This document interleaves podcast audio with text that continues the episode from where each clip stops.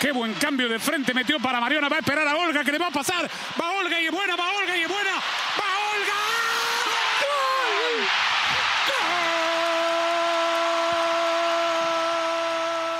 In Spanien werden Tore anders kommentiert. Wir gehen hier mal raus aus dem Torjubel. Ging noch ein bisschen weiter so. Aber es war ja auch ein besonderes Tor. Olga Carmona schießt das 1 zu 0 für Spanien gegen England im Finale der Fußball-Weltmeisterschaft.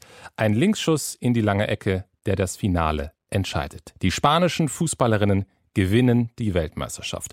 Obwohl vor einem Jahr die Spielerinnen noch gegen ihren Trainer rebelliert haben. Darüber sprechen wir jetzt hier im Podcast und wir ziehen natürlich auch insgesamt eine Bilanz. Deutschlandfunk. Players, der Sportpodcast. Hi, Maxi Rieger aus der Deutschlandfunk Sportredaktion und zum letzten Mal spreche ich mit Raphael Speth am anderen Ende der Welt. Raphael, du bist jetzt wieder in deinem Zimmer angekommen, warst im Stadion, hattest jetzt mehr als eine Stunde Zeit, das Finale ein bisschen sacken zu lassen. Was sind jetzt deine Eindrücke? Ja, es war wieder einmal, muss man ja sagen, eine Bombenstimmung in diesem Olympiastadion in Sydney. Natürlich ausverkauft, über 75.000 Menschen waren auch dieses Mal da. Es war ein bisschen ausgeglichener als bei den äh, vorherigen Spielen. Also davor fand ja das Halbfinale zwischen Australien und England äh, in diesem Stadion statt. Da war natürlich das ganze Stadion in Gelb gekleidet für die Australier. Jetzt war es wirklich Natürlich, äh, die englischen Fans hatten einen kleinen Vorteil, aber es waren auch viele spanische Fans. Ähm. Das hat mich überrascht, ehrlich gesagt, am Fernsehen. Ich hatte gedacht, dass der Stimmungsvorteil klarer bei den Engländerinnen liegen würde, aber es war in der Tat, man hat sehr viele Spanierinnen und Spanier irgendwie auch auf den Tribünen gesehen. Ja, hat mich tatsächlich auch überrascht. Hätte ich auch nicht damit gerechnet, ähm, aber schlussendlich war es so. Und von daher war jetzt die Stimmung auch nach dem Abpfiff ähm, ist sie nicht in den Keller gesackt, sage ich mal so. Da war wirklich Party bis zum Schluss. Ja, Party bis zum Schluss. Natürlich auch beim spanischen Trainer Jorge Wilder, der hat äh, direkt nach dem Spiel im Überschwang das hier gesagt, als er dann gefragt wurde, wie geht's ihm denn so als Weltmeister? Inmensa alegría, orgullosísimo de este equipo. Das ist eine riesige Freude. Wir sind wahnsinnig stolz auf das Team, sehr glücklich. Wir haben unser Bestes gegeben. Wir haben gezeigt, dass wir auch kämpfen können und jetzt sind wir Weltmeister. Raphael, sind Sie denn verdient Weltmeister geworden eigentlich? Also aus sportlicher Sicht auf jeden Fall. Die Spanierinnen hatten einen Ausrutscher in diesem Turnier und das war das 0 zu 4 gegen Japan in der Gruppenphase, wo es um den Gruppensieg ging. Und ähm, bei diesem Spiel muss man sagen, waren die Japanerinnen einfach wahnsinnig effizient. Also sie hatten drei Chancen in der ersten Halbzeit, haben drei Tore gemacht. Und dadurch kommt natürlich dann auch so ein deutliches Ergebnis zustande. Und ansonsten, spätestens ab dem Achtelfinale, waren die Spanierinnen wirklich in jedem Spiel das bessere Team. Das muss man ganz klar sagen. Also gegen die Schweiz absolut gegen die Niederlande auch, den amtierenden Vize-Weltmeister und dann im Halbfinale auch gegen Schweden und jetzt auch gegen England, ja. würde ich zumindest sagen, waren sie absolut überlegen und haben sehr, sehr wenig zugelassen in der Defensive. Und offensiv reicht dann ein genialer Moment, um das 1 zu 0 zu schießen. Sie hätten ja auch noch nachlegen können, haben ja auch noch einen Elfmeter verschossen. Von daher, ja, würde ich sagen, absolut verdient, dieser WM-Titel. Fand ich auch, also besonders heute das Spiel. Ich hatte ehrlich gesagt von Anfang an auf die Engländerinnen gesetzt und konnte dann natürlich vor diesem Finale dann auch nicht irgendwie von dem Tipp wegrücken. Aber gerade die erste Halbzeit fand ich überragend gespielt von den Spanierinnen wie die teilweise sich aus dem hohen Pressing befreit haben, spielerisch. Das waren dann wirklich. Das hat an Tiki-Taka erinnert. Das war wirklich feinstes Kurzpassspiel. Und auch wenn so nicht unbedingt das Tor entstanden ist, hat das, glaube ich, auch den Engländerinnen gerade in der ersten Halbzeit echt, nachdem sie das zwei, dreimal geknackt hatten, hatten die Engländerinnen, glaube ich, echt Respekt davor, weil sie gemerkt haben, wir schaffen das nicht mit unserer üblichen, mit unserem üblichen Druck ähm, hier gegenzukommen. Und ich fand auch gerade das Spiel heute war wirklich einer Weltmeistermannschaft absolut würdig. Und trotzdem, es bleibt zumindest bei mir ein ambivalentes Gefühl, wegen des Mannes, den wir gerade im O-Ton gehört haben, wegen Jorge Wilder. Denn die Spielerinnen haben es auf jeden Fall verdient mit den Leistungen, aber es gibt eben diesen Konflikt zwischen manchen Spielerinnen und eben dem Trainer. Und da hat es ja vor allem ja auch wirklich eine richtige Rebellion gegeben. Ja, und dieser Konflikt hält auch weiterhin an. Also das war auch ganz klar spürbar im Stadion. Jorge Wilder wurde ausgebuht von den spanischen Fans, als ähm, die Mannschaftsaufstellung bekannt gegeben wurde. Der wird auch immer der Trainer genannt und Jorge Wilder wurde ausgebuht. Im Gegensatz übrigens zu Sarina Wiegmann, der englischen Trainerin, die fast mehr gefeiert wurde als ihre Spielerinnen, äh, war das wirklich ein bizarres Bild. Und auch nach Abpfiff hat man gemerkt, dass die Spielerinnen und der Trainer separat feiern. Also da war irgendwie so ein Disconnect äh, innerhalb der Mannschaft erkennbar und spürbar. Und das hat natürlich auch einen Grund. Also vor einem Jahr waren es 15 Spielerinnen, die sich in E-Mails an den Verband gewandt haben und in diesen E-Mails beklagt haben, dass die Trainingsbedingungen, die Trainingsmethoden, die Reisebedingungen alles zu unprofessionell ist aus ihrer Sicht.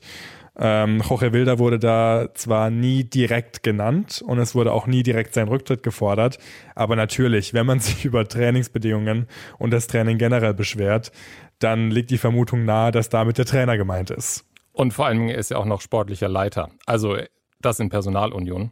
Von daher war schon klar, in wessen Richtung diese Kritik gilt. Und es gab ja auch noch Vorwürfe, dass er die Spielerinnen genötigt haben soll, die Hotelzimmertüren nicht zu verschließen, damit er dann kontrollieren kann, dass sie auch schlafen. Also so richtig auch übergriffiges Verhalten, was ihm vorgeworfen wurde, wo der Verband aber gesagt hat gegenüber den Spielerinnen, wir lassen uns nicht erpressen, wir halten am Trainer fest.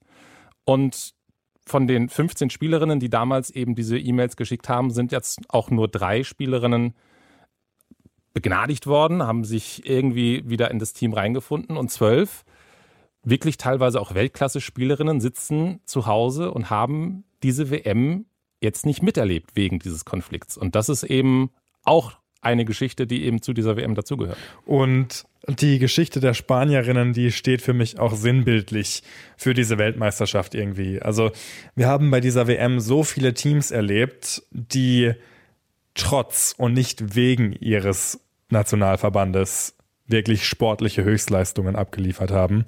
Die Spanierinnen hatten ja wirklich, also die Spielerinnen, die sich dann beschwert haben, die hatten ja keine Unterstützung vom Verband. Der Verband hat ganz klar gesagt, nee, nee, nee, wir stehen auf der Seite des Trainers und bevor ihr wieder eingeladen werdet, müsst ihr euch erstmal entschuldigen, weil der Verband, der steht an erster Stelle. Also krass. Und solche Muster haben wir tatsächlich häufiger gesehen bei Mannschaften, äh, die an dieser Weltmeisterschaft teilgenommen haben. Hatten wir Jamaika, Sambia, wo es dann nicht geklappt hat, Jamaika, wo es dann besser geklappt hat. Also in der Tat bemerkenswert, wie dann teilweise die Verbände längst noch nicht irgendwie mit dem, auch mit dem Spielniveau mithalten können, weil das muss man ja auch konstatieren ähm, dass das Niveau insgesamt, wir können bei den Torhüterinnen anfangen äh, und können es durch jeden Mannschaftsteil durcharbeiten, ähm, dass das wirklich gestiegen ist, was sich auch daran ablesen lässt, dass die Spiele halt insgesamt gerade in der K.O.-Runde wirklich alle, fast alle, sehr, sehr eng waren ähm, und sehr umkämpft waren. Ja, aber also wirklich, vor allem wenn man sich Leistungen anschaut von Teams wie Jamaika, die vor der WM eine Crowdfunding-Kampagne starten mussten, um sich diese Weltmeisterschaft überhaupt finanzieren zu können, weil der Verband nicht genug Geld gibt. Oder Südafrika, Nigeria, quasi alle afrikanischen Teams kann man da nennen. Äh, vor allem in den Fällen Südafrika und Nigeria haben die Spielerinnen ja sogar mit Streik gedroht vor der Weltmeisterschaft, weil die Prämien, weil Gehälter immer noch nicht gezahlt wurden von den Nationalverbänden. Und wenn man mal bedenkt, mit was diese Teams zu kämpfen hatten vor der Weltmeisterschaft, mit was von einem Gepäck sie angereist sind und was für sportliche Höchstleistungen sie wirklich abgeliefert haben. Die Jamaikanerinnen zum ersten Mal in ihrer Geschichte in einem WM-Achtelfinale. Die Südafrikanerinnen zum ersten Mal in ihrer Geschichte in einem WM-Achtelfinale. Die Nigerianerinnen haben es den Engländerinnen extrem schwer gemacht im Achtelfinale, haben sie bis ins Elfmeterschießen gedrängt. Erst im Elfmeterschießen. Also, was möglich gewesen wäre, wenn diese Verbände ihre Teams unterstützt hätten, das will man sich gar nicht ausmalen, aber das zeigt einfach, wie viel Potenzial tatsächlich im Frauenbereich inzwischen weltweit steckt und wie sehr sich der Frauenfußball generell entwickelt hat, dass es solche Teams gibt, die so große Probleme und so große Widerstände in ihren Nationalverbänden haben und trotzdem sportlich so abliefern können. Und da muss man ja aber trotzdem, das ist dann, glaube ich, noch ein Unterschied, den wir machen müssen, wenn wir auf den spanischen Verband gucken.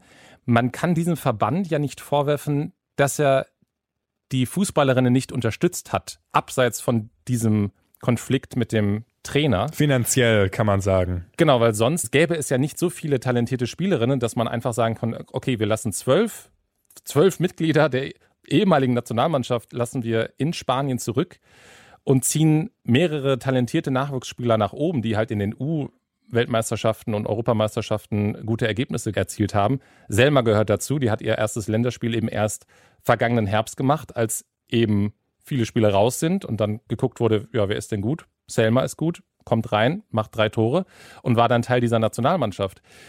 Was machen die Spanierinnen denn richtig, dass die so viele talentierte Spielerinnen haben? Ich glaube, da gibt es mehrere Faktoren. Zum einen ist es so, dass der Verband frühzeitig erkannt hat, was für ein Potenzial da schlummert im Frauenbereich.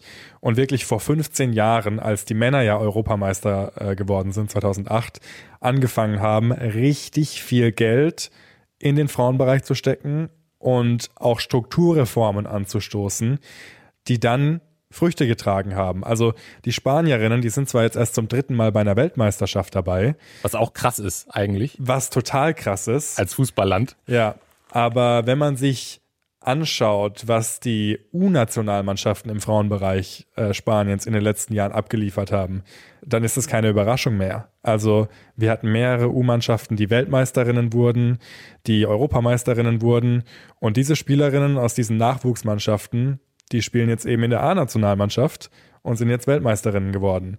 Und dann kommt natürlich noch dazu, dass auch die Vereine, die Männervereine, die großen Männervereine in Spanien, vor allem der FC Barcelona, frühzeitig erkannt haben, dass ein wahnsinniges Potenzial da ist im Frauenbereich und wirklich professionelle Strukturen aufgebaut hat. Es ist kein Wunder, dass der FC Barcelona in diesem Jahr Champions League-Sieger wurde und jetzt die Spanierinnen Weltmeisterinnen.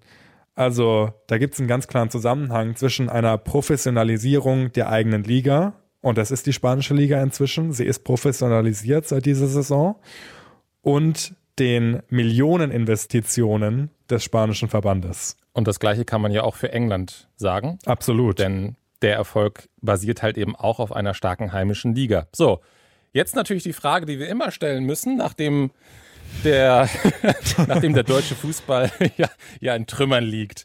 Nein, um Gottes Willen. Wir müssen es ja auch nicht übertreiben, aber ähm, die Deutschen in der Vorrunde raus. Ähm, was kann sich der DFB eventuell von England und Spanien abschauen? Genau das.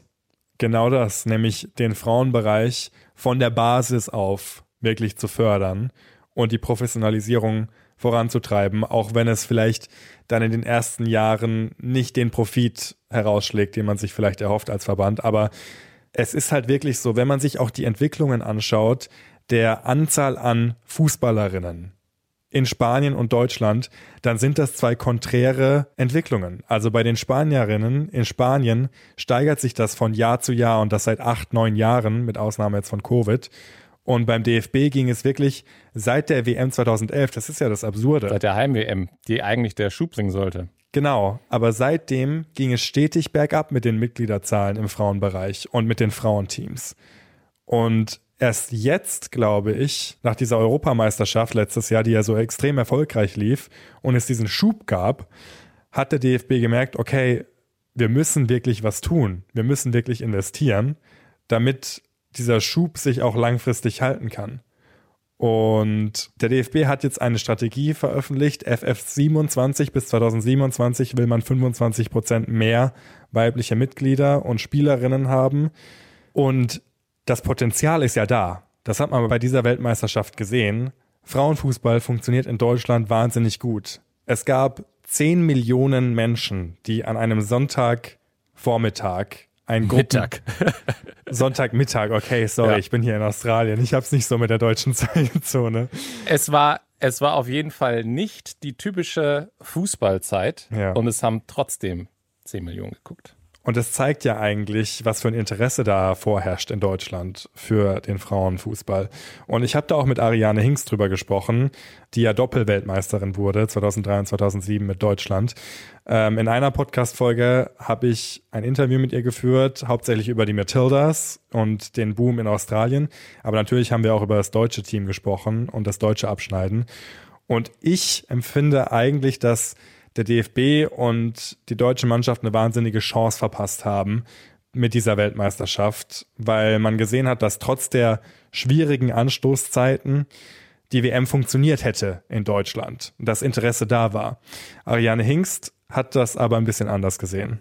Ich finde es so ein bisschen sehr hart zu sagen, da wurde eine Riesenchance vertan. Ne? Also wie gesagt, die, die Einschaltquoten waren ja auch da. Ich habe jetzt keine Ahnung, wie es jetzt gerade aussieht, äh, als die deutsche Mannschaft ausgeschieden ist. Ich glaube, dass es aber immer noch viele Menschen gibt, die begeistert diese WM verfolgen, weil es einfach enorm viel Spaß macht. Und wenn man, wie gesagt, diese deutsche Brille einmal abnimmt und da vielleicht auch die, den Frust oder die Enttäuschung weglässt, dann macht diese WM einfach nur wahnsinnig viel Spaß. Das, das ist einfach unfassbar. Und sicherlich, es wäre einiges einfacher gewesen, ähm, wenn die deutsche Mannschaft weitergekommen wäre.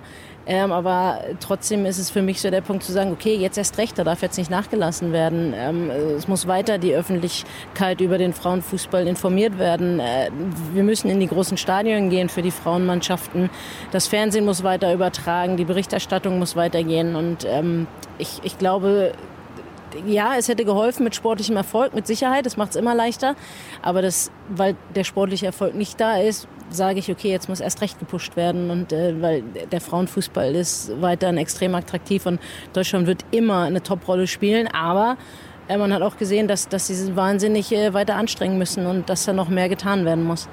Ja, das wird dann genau das Spannende zu sehen sein, was jetzt eben in der neuen Bundesliga-Saison passieren wird ähm, und eben auch auf Nationalmannschaftsebene, wie da jetzt auch die Vermarktung und eben auch die TV-Quoten sich entwickeln. Es haben jetzt, ähm, ich habe das nochmal nachgeschaut für, für das Halbfinale, da lagen die Zuschauerzahlen so bei zwei bis drei Millionen, was äh, echt hohe Marktanteile hatte zu der Zeit. Also nicht, natürlich nicht ganz hoch, ne? ist logisch, wenn die Deutschen nicht mitspielen, aber zwei, drei Millionen in der Vormittags- bis Mittagszeit ähm, für Fußball der Frauen, wo die Deutschen irgendwie raus sind, das sind schon echt gute Zahlen, ähm, muss man schon sagen. Ja, und ich glaube, du sprichst da was Wichtiges an. Es wird ganz entscheidend sein, was jetzt in der Bundesliga passiert. Ähm, weil ich glaube, die Lizenzmännervereine, die haben immer noch einen großen Anteil daran, inwiefern sich der Frauenbereich in Deutschland in den nächsten Jahren weiterentwickeln wird. Weil was wir jetzt in Spanien und in England sehen, ist, dass die Ligen immer beliebter werden und die Professionalisierung da immer weiter voranschreitet. Und in Deutschland sind wir auch auf dem Weg dahin, aber wir sind bei weitem noch nicht da, wo wir jetzt in England sind, was auch die Vermarktung der Liga angeht. Das ist ja auch nochmal ein ganz anderer Punkt. Wenn wir über TV-Gelder sprechen, dann befinden sich die Engländerinnen schon in einer ganz anderen Dimension als noch die deutsche Bundesliga. Von daher ist es enorm wichtig, dass, und da hat der DFB natürlich auch dann eine Verantwortung, wenn wir über Vermarktung sprechen, dass die Liga jetzt in diesem Jahr auch so gepusht wird, wie sie im letzten Jahr gepusht wurde und wir wirklich konstant auch Spiele in großen Stadien mit einem Eventcharakter auch sehen werden, der die Massen dann wirklich zum Frauenfußball auch lockt.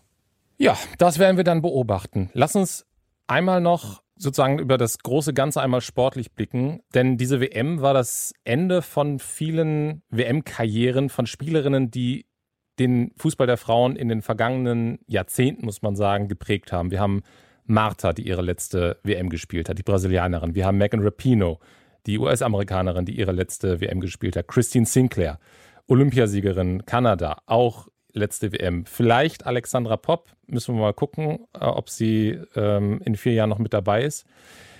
Da geht jetzt so eine ganze Spielerinnen-Generation, die diesen Sport geprägt hat. Und das ist jetzt so mein Eindruck von heute gewesen. Die nächsten Stars, die kommen jetzt natürlich. Aber es ist, dieses Turnier war halt irgendwie wirklich so eine Zäsur, was, weil eben so viele große Persönlichkeiten auf einmal ähm, sich verabschiedet haben von der WM-Bühne. Total. Und vielleicht ist das auch ein, ein Sinnbild dafür, dass die Spanierinnen gewonnen haben, wo Alexis Putellas eben nach ihrem Kreuzbandriss gar nicht so die große Rolle gespielt hat, sondern es eben andere neue Spielerinnen sind, die da jetzt auf die große Bühne getreten sind. Dieses Turnier hat mich so ein bisschen an die Männerweltmeisterschaft 2006 in Deutschland erinnert. Stimmt. Wo es auch so eine Art Generationenwechsel gab. Also die großen Fußballer der 90er, die dann bei diesem Turnier ihre Karriere beendet haben. Zidane, Ronaldo. Und dann die nächste Generation um äh, die Bastian Schweinsteigers und äh, Cristiano Ronaldos, die dann quasi den Staffelstab übernommen haben. So ähnlich war es jetzt auch bei diesem Turnier. Das hat man wirklich ganz stark gemerkt. Du hast die Namen schon erwähnt. Und vor allem, wenn man auf Namen schaut wie Martha oder Megan Rapino, auch Christine Sinclair, dann sind das wirklich auch, ich will nicht sagen Pionierinnen, aber Aktivistinnen gewesen in den letzten Jahrzehnten, die sich ganz intensiv dafür eingesetzt haben, dass die Professionalisierung im Frauenbereich so weit voranschreitet, dass wir jetzt eine Generation haben, für die es fast schon selbstverständlich ist, äh, in einer professionellen Mannschaft zu spielen, für die es selbstverständlich ist, in einem Trainingskomplex ähm, untergebracht zu werden, der den Standards der Männer entspricht. Das war diese Generation der Megan Rapinos, der Marthas, der Christine Sinclairs, die ja in Kanada immer noch für Equal Pay kämpfen, die das vorangetrieben haben und die jetzt sportlich bei dieser WM, das muss man aber wirklich auch ganz klar bilanzieren, gar nichts mehr zu melden haben. Also da waren es wirklich die jungen Wilden um eine Salma Paraluelo, um eine Lauren James, die da wirklich äh, die Maßstäbe gesetzt haben bei dieser Weltmeisterschaft. Woran man natürlich auch sieht, was das bewirkt, wenn schon diese Spielerinnen in der Jugend deutlich bessere Trainingsbedingungen haben. Das ist heute, ich fand es sehr auffällig, als Lauren James dann reingekommen ist nach der Halbzeit, auf was für einem technischen Niveau sie ist. Also sie ist sowieso eine hervorragende Spielerin, aber da habe ich gedacht, okay, das ist eine technisch hervorragend ausgebildete Spielerin die halt von Mitteln profitiert hat, die äh, so eine Megan Rapino eben, wie du richtig gesagt hast, gar nicht zur Verfügung hatte. Und das merkt man einfach an dem, an dem Level an Spielverständnis, an Spielwitz, an technischen Fähigkeiten. Auch wenn es jetzt für James heute nicht geklappt hat, aber ich fand das einfach, das sieht man auch bei den Spanierinnen, das war sehr auffällig, fand ich. Und das hat man nicht nur bei diesen beiden Teams gemerkt, das hat man auch generell bei dieser Weltmeisterschaft gemerkt. Das sportliche Niveau hat sich im Vergleich zu den Vorturnieren um ein Vielfaches gesteigert. Also das sieht man ja nicht nur daran, dass die Ergebnisse ganz andere waren als bei anderen Weltmeisterschaften. Es gab keine zweistelligen Ergebnisse mehr. Es gab Sensationen, die es bei anderen Weltmeisterschaften so in dem Ausmaß noch nie gegeben hat, dass mit einem Olympiasieger Kanada, mit Deutschland, Brasilien, mit den USA im Achtelfinale vier Schwergewichte relativ früh ausscheiden und die vermeintlich kleinen Nationen relativ weit gekommen sind und wirklich mithalten konnten. Und das liegt halt auch daran, dass viele Spielerinnen aus diesen Nationen inzwischen auch in professionellen Strukturen im Ausland spielen. Also die Jamaikanerinnen, die Nigerianerinnen, viele davon spielen entweder in Europa in den Top-Ligen oder in den USA in der Top-Liga. Und das macht sich halt auf dem Platz bemerkbar. Das gepaart mit Trainerinnen und Trainern, hauptsächlich aus Europa, die jetzt in diesen kleinen Nationen auch ein taktisches Verständnis in diese Mannschaften bringen, das es vorher so auf diesem Niveau noch nicht gegeben hat. Und das sorgt wirklich dafür, dass diese Weltmeisterschaft aus sportlicher Sicht wirklich die beste Weltmeisterschaft aller Zeiten im Frauenbereich war. Hallo Herr Infantino, schön mit Ihnen zu sprechen. da freut sich Herr Infantino, wenn er diesen Podcast hört. Anders als Gianni Infantino warst du auch die ganze Zeit in Neuseeland und Australien unterwegs, hast mit diversen Menschen gesprochen. Was bleibt denn in den Gastgeberländern von dieser Weltmeisterschaft? Ja gut, also um die Frage beantworten zu können, müssen wir, glaube ich, in ein paar Jahren nochmal miteinander sprechen, ähm, um zu schauen, wie dieses... Fliegst dann nochmal runter? Ich fliege dann nochmal runter, wenn mir der Deutschland das zahlt. Nein, aber... Ähm, um dieses Vermächtnis ähm, dieser Weltmeisterschaft wirklich messen zu können, da müssen erstmal noch ein paar Jahre ins Land ziehen. Aber was man jetzt schon sagen kann, diese WM hat wirklich Maßstäbe gesetzt, was die Begeisterung angeht. Also das habe ich in Australien und in Neuseeland gespürt. Es ist eine wahnsinnige Fußballbegeisterung in diesen beiden Ländern. Also ein wahnsinniges Potenzial was ja absurd ist, weil bisher Fußball in den beiden Ländern eine Randsportart war, was den Profibereich angeht. Also da hat man sich kaum für die eigenen, für die heimischen Ligen interessiert. Aber bei dieser Weltmeisterschaft waren diese beiden Nationen quasi im Fußballfieber für vier Wochen lang. Vor allem natürlich in Australien, weil die Matildas, das australische Nationalteam, bis ins Halbfinale gekommen ist.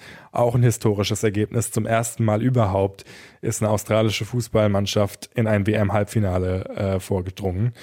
Und das hat natürlich hier in Australien eine wahnsinnige Euphorie ausgelöst. Also wenn man Tageszeitungen durchforstet hat, wenn man Fernsehen geschaut hat, überall wurde nur über die Matildas gesprochen.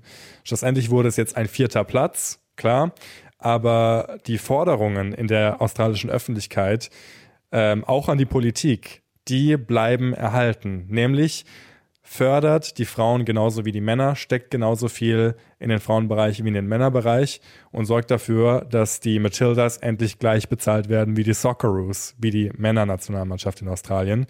Und der australische Premierminister Anthony Albanese hat sich auch so ein bisschen anstecken lassen von dieser WM-Euphorie und hat jetzt schon versprochen, dass äh, die Regierung 200 Millionen Euro in den Frauenfußball stecken und investieren will. Von daher glaube ich, dass in Australien tatsächlich äh, was bewirkt werden kann.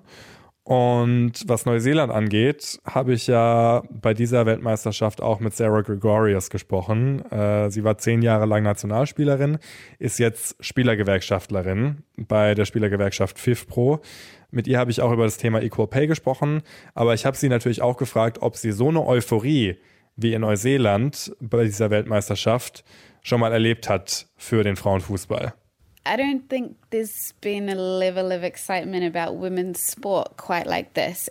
Ich glaube, es gab noch nie so eine Begeisterung für Frauensport generell in Neuseeland. Und das betone ich so, weil wir erst vor kurzem auch die Weltmeisterschaft im Rugby der Frauen ausgerichtet haben. Und die Stadien waren bei den Spielen mit neuseeländischer Beteiligung immer gut gefüllt. Aber bei anderen Spielen gab es große Probleme, Zuschauer in die Stadien zu locken. Und hier bei dieser WM wurden Zuschauerrekorde gebrochen bei Spielen, bei denen Neuseeland gar nicht dabei war. Und das ist das, was für mich heraussticht bei dieser WM. Die Zuschauermassen bei Spielen ohne neuseeländische Beteiligung. Und was für mich auch cool zu sehen ist, die Trainingsanlagen, die für diese WM erneuert wurden. Das ist auch Teil des Legacy-Plans dieser WM. Sie haben all diese lokalen Trainingsanlagen in Neuseeland für die WM renoviert. Und viele Anlagen, auf denen ich als Mädchen gekickt habe, sehen deshalb jetzt komplett anders aus. Sie haben ein glamouröses FIFA-Makeover bekommen und das ist cool, weil das bedeutet, dass Kinder oder Menschen aller Altersstufen, die anfangen wollen, Fußball zu spielen und zum ersten Mal zu ihren Vereinen kommen, dort Weltklasse-Trainingsanlagen vorfinden, quasi im eigenen Garten. Und das ist Wahnsinn für den Sport in Neuseeland, den neuseeländischen Fußball und Generationen, die jetzt mit Fußball anfangen und sich nie in Umkleiden umziehen müssen, die ich als junge Fußballerin erlebt habe.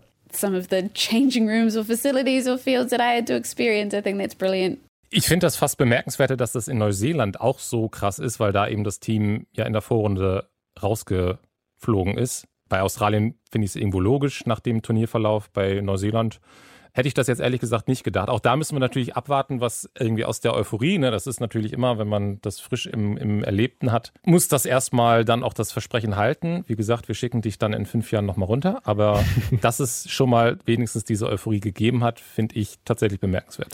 Und ich glaube tatsächlich auch, wie Sarah Gregorius gesagt hat, also es gibt schon ein Vermächtnis und das sind die Weltklasse-Trainingsstätten, die die Fußballerinnen und Fußballer jetzt in Neuseeland vorfinden werden nach dieser Weltmeisterschaft. Und ich habe auch mit einem Vertreter des neuseeländischen Verbandes gesprochen, weil mich natürlich auch interessiert hat, okay, was tut denn jetzt der neuseeländische Verband aktiv dafür, dass diese WM-Euphorie jetzt auch sich in die Strukturen überträgt im neuseeländischen Fußball? Und er hat mir erzählt, dass jetzt Programme aufgesetzt wurden, um mehr Fußballerinnen zu akquirieren in Neuseeland um den Fußball insgesamt auch diverser zu machen ähm, und mehr Maori, also die indigenen Einwohner Neuseelands, auch mit einzubeziehen. Also das sind alles Programme, die jetzt durch diese Weltmeisterschaft ins Leben gerufen wurden und die auch von der neuseeländischen Regierung gefördert wurden. Von daher glaube ich schon, dass es da ein Vermächtnis geben wird. Nur ob das jetzt dazu führt, dass der Fußball zur Nummer eins wird in Neuseeland und die Neuseeländerinnen irgendwann auch mal um den WM-Titel mitspielen können. Das ist natürlich, äh, steht in den Sternen, sage ich mal. Und wäre doch äh, ein bisschen utopisch äh, angesichts des Wachstums weltweit, was den Frauenbereich angeht. Aber es war auf jeden Fall interessant zu hören, dass zumindest mal ein Plan besteht, wie man diese Weltmeisterschaft auch langfristig nutzen möchte in den Gastgeberländern. Und man muss natürlich auch dazu sagen, es ist vielleicht auch gar nicht schlecht, wenn der Fußball nicht in allen Ländern die dominierende Sportart ist. True. Es ist auch schön, dass es Länder gibt, wo Rugby vorne ist, wo Cricket vorne ist oder was auch immer für Sportarten, die nicht mit dem Fuß gespielt werden. Schadet auch nichts, auch wenn das vielleicht FIFA-Präsident Gianni Infantino anders sehen möchte. Raphael, ich glaube, wir haben jetzt einen guten Haken unter diese WM gemacht. Wir könnten nicht alle Fragen beantworten, aber Glaskugel ist halt Glaskugel. Von daher bleibt mir jetzt nur zu sagen, danke, dass du die letzten vier Wochen für uns fleißig in Down Under unterwegs warst und uns mit deinen Eindrücken und Gesprächen versorgt hast. Und jetzt wünsche ich dir einen schönen Heimflug. Dankeschön. Und äh, ich glaube, an dieser Stelle müssen wir auch noch einen Dank ans gesamte Team aussprechen. Ähm, angefangen bei Astrid Ravol, über natürlich auch die anderen Hosts, dich. Ähm, Anwesend. Der mehrere freie Tage geopfert hat, um hier mit äh, mir diesen Podcast aufzuzeichnen. Aber auch großes Dankeschön an Marina Schweizer natürlich, an Jessica Sturmberg. Ähm, das war auf jeden Fall eine Teamleistung ans gesamte Online-Team, äh, das uns unterstützt hat während dieser Weltmeisterschaft. Es hat sehr viel Spaß gemacht ähm, und ich freue mich ehrlich gesagt jetzt auch auf den Rückflug und dann auf Players-Folgen im gewohnten Format zu produzieren. Und diese gewohnten Folgen im normalen Rhythmus, die gibt es jetzt wieder einmal in der Woche, immer donnerstags. Da stellen wir euch Menschen vor, die den Sport verändert haben oder verändern wollen. In der nächsten Folge wird es zum Beispiel um die ukrainische Fechterin Olga Harlan gehen. Sie wurde ja gerade erst bei der Fecht-WM disqualifiziert, weil sie einer Russin nicht die Hand geben wollte. Die ganze Geschichte dann also im nächsten Podcast. Abonniert uns gerne, lasst uns eine Bewertung da und wenn ihr Feedback habt oder Themenvorschläge, dann schreibt die uns gerne an players.deutschlandfunk.de. Das war es jetzt aber erstmal. Danke fürs Zuhören und bis bald.